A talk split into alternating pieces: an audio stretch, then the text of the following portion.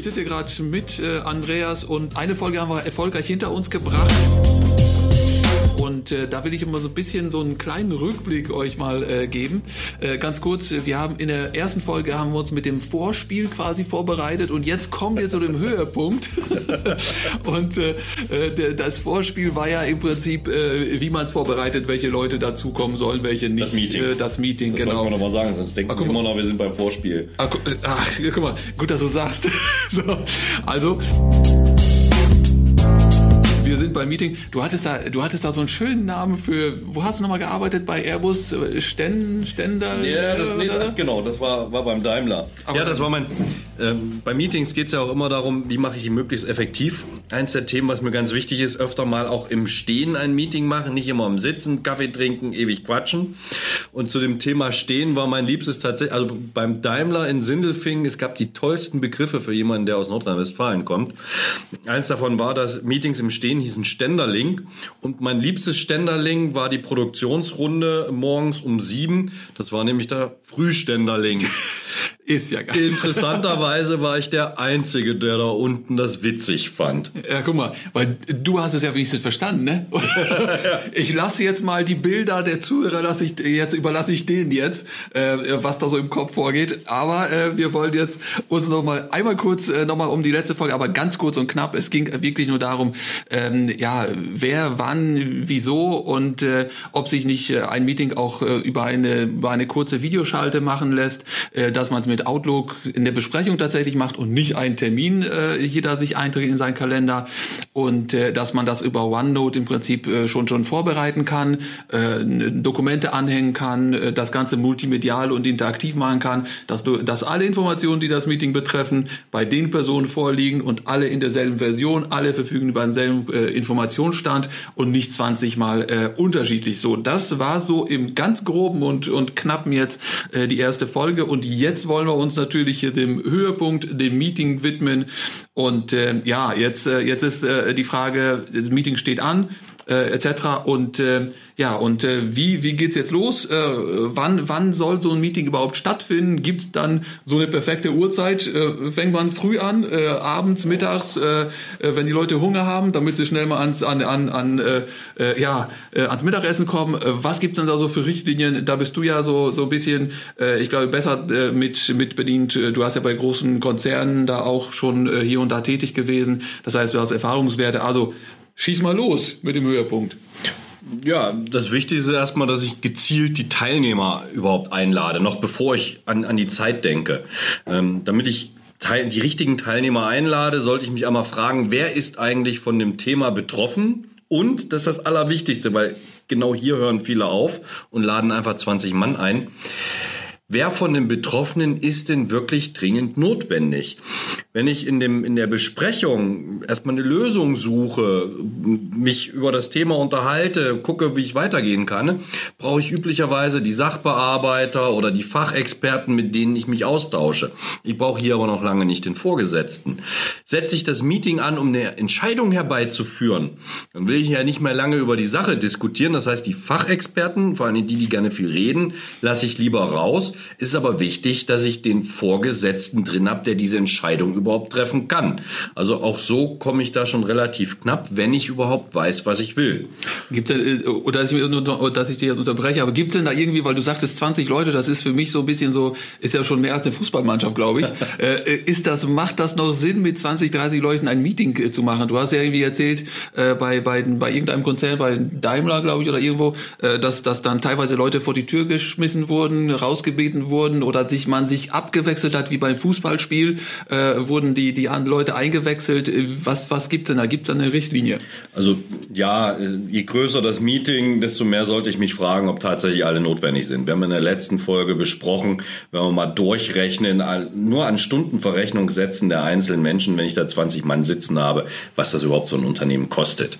Ähm, tatsächlich finde ich es ganz gut, wenn es größere Themen sind, wo ein bestimmter Kern immer dieselben Menschen sind, gerade wenn es Meetings mit, mit, mit hohen Entscheidern sind, finde ich es total super, wenn man das Meeting in Blöcke einteilt und immer die Fachexperten dazukommen lässt und dann gehen wieder welche raus. Also dass ich, wenn ich weiß, ein wichtiges Thema ist zum Beispiel die Qualitätssicherung, aber der Leiter der Qualitätssicherung muss nur zehn Minuten ein Thema vorstellen, dann lade ich den halt, wenn das Meeting um acht anfängt, geht es erstmal um die, um die Produktionsrunde meinetwegen mit den Produktionsleitern. Danach geht's noch äh, in die Laborrunde, wo die Labore eine Rückmeldung geben. Und auf 8.30 Uhr lade ich dann die Qualitätssicherung rein, die dann ihren Bericht reingeben. Also dass ich da auch tatsächlich, es, nur weil es ein Meeting ist, heißt nicht, dass alle die ganze Zeit dabei sein sollen. Also wie beim Fußball, ne?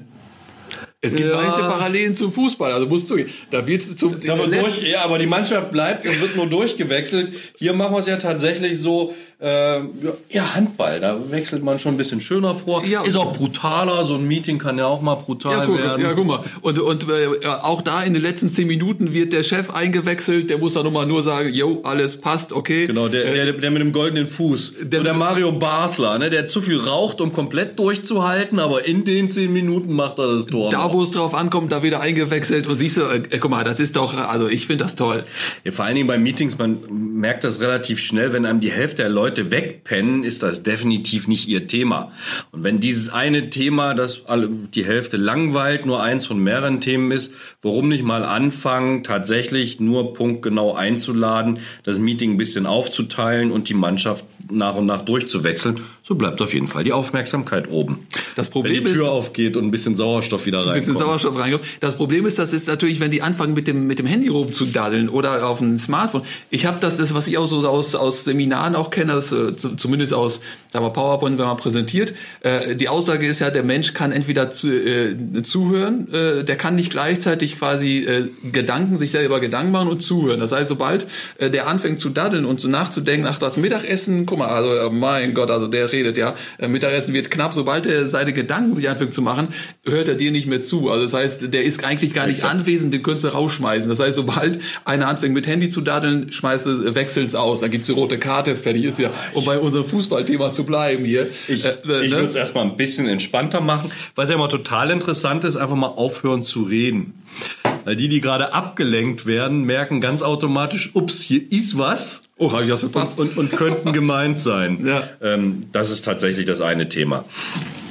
Wofür ich auch immer bin, konfrontieren, ohne, ohne fies zu werden, sondern wirklich tatsächlich einmal zu sagen, hier, Herr Schmidt, ähm, Thema ist gerade nicht ganz Ihrs, ist es noch notwendig, dass Sie drin bleiben, haben Sie irgendwas, das wichtiger ist?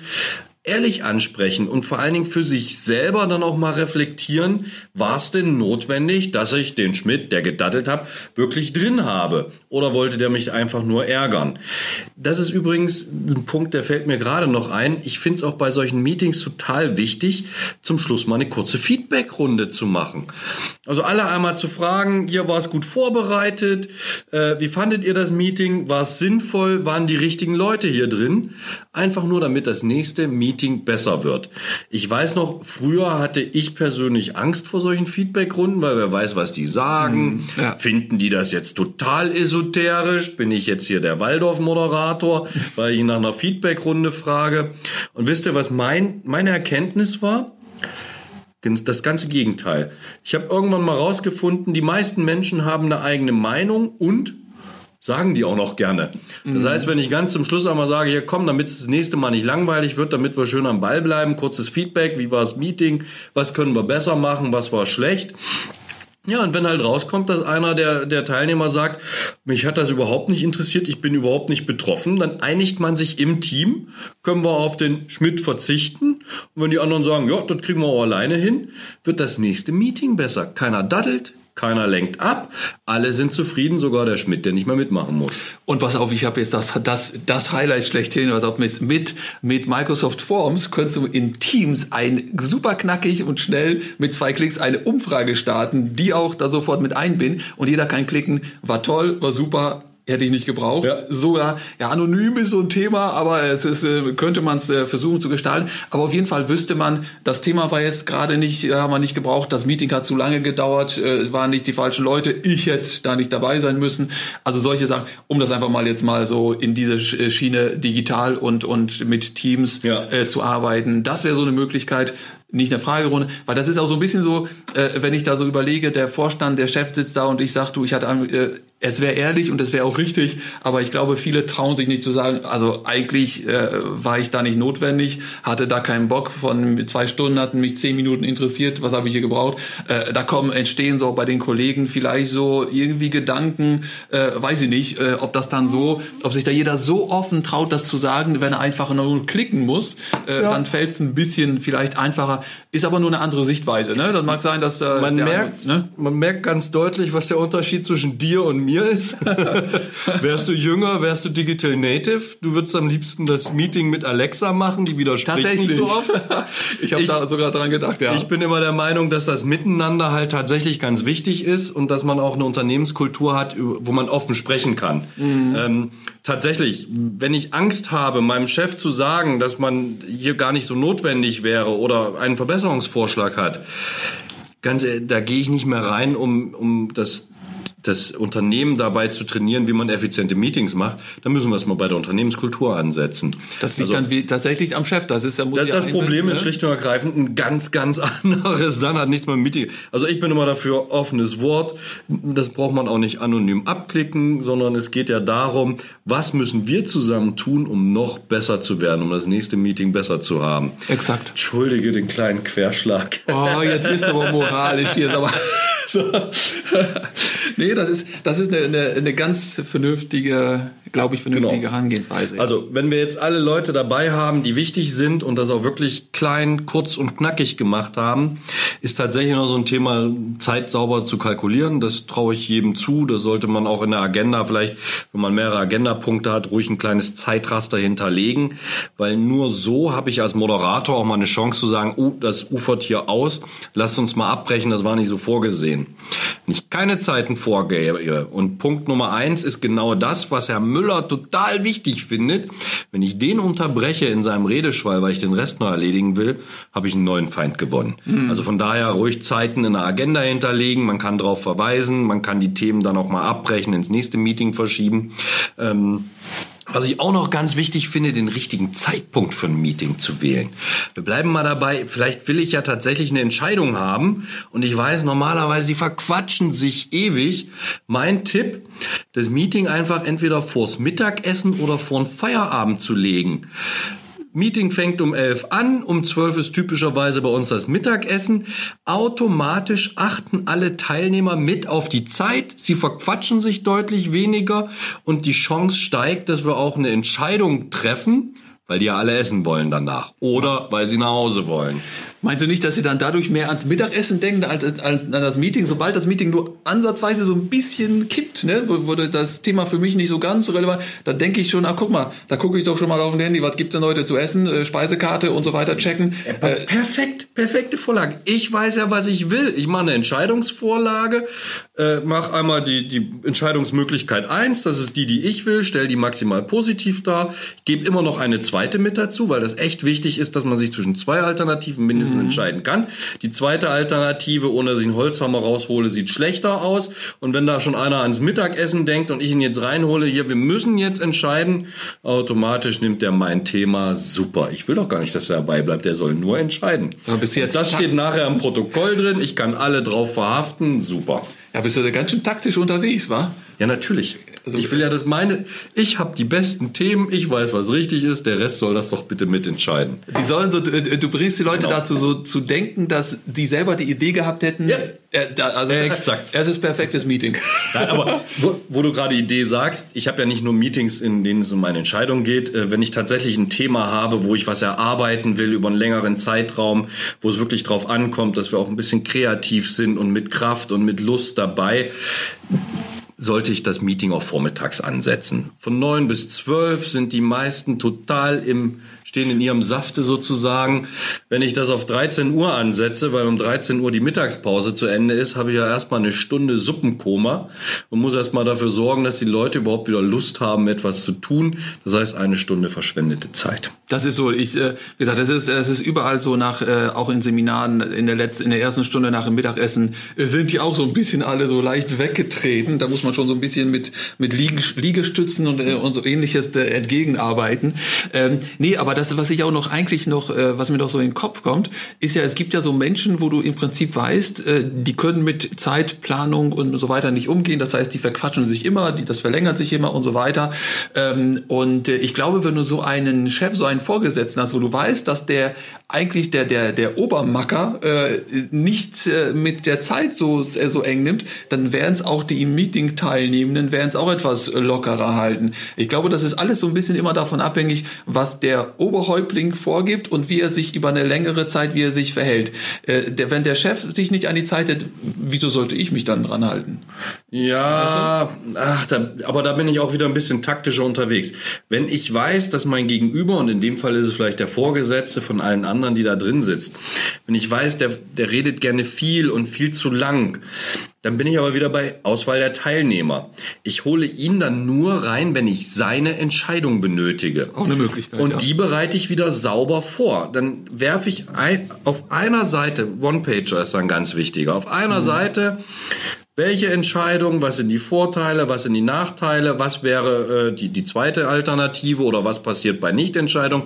Ich werfe das an die Wand und damit habe ich die ganze Vorbereitung schon so getaktet, dass er gedanklich viel mehr in einem Ja-Nein ist, als jetzt noch lange drüber zu reden. Mhm.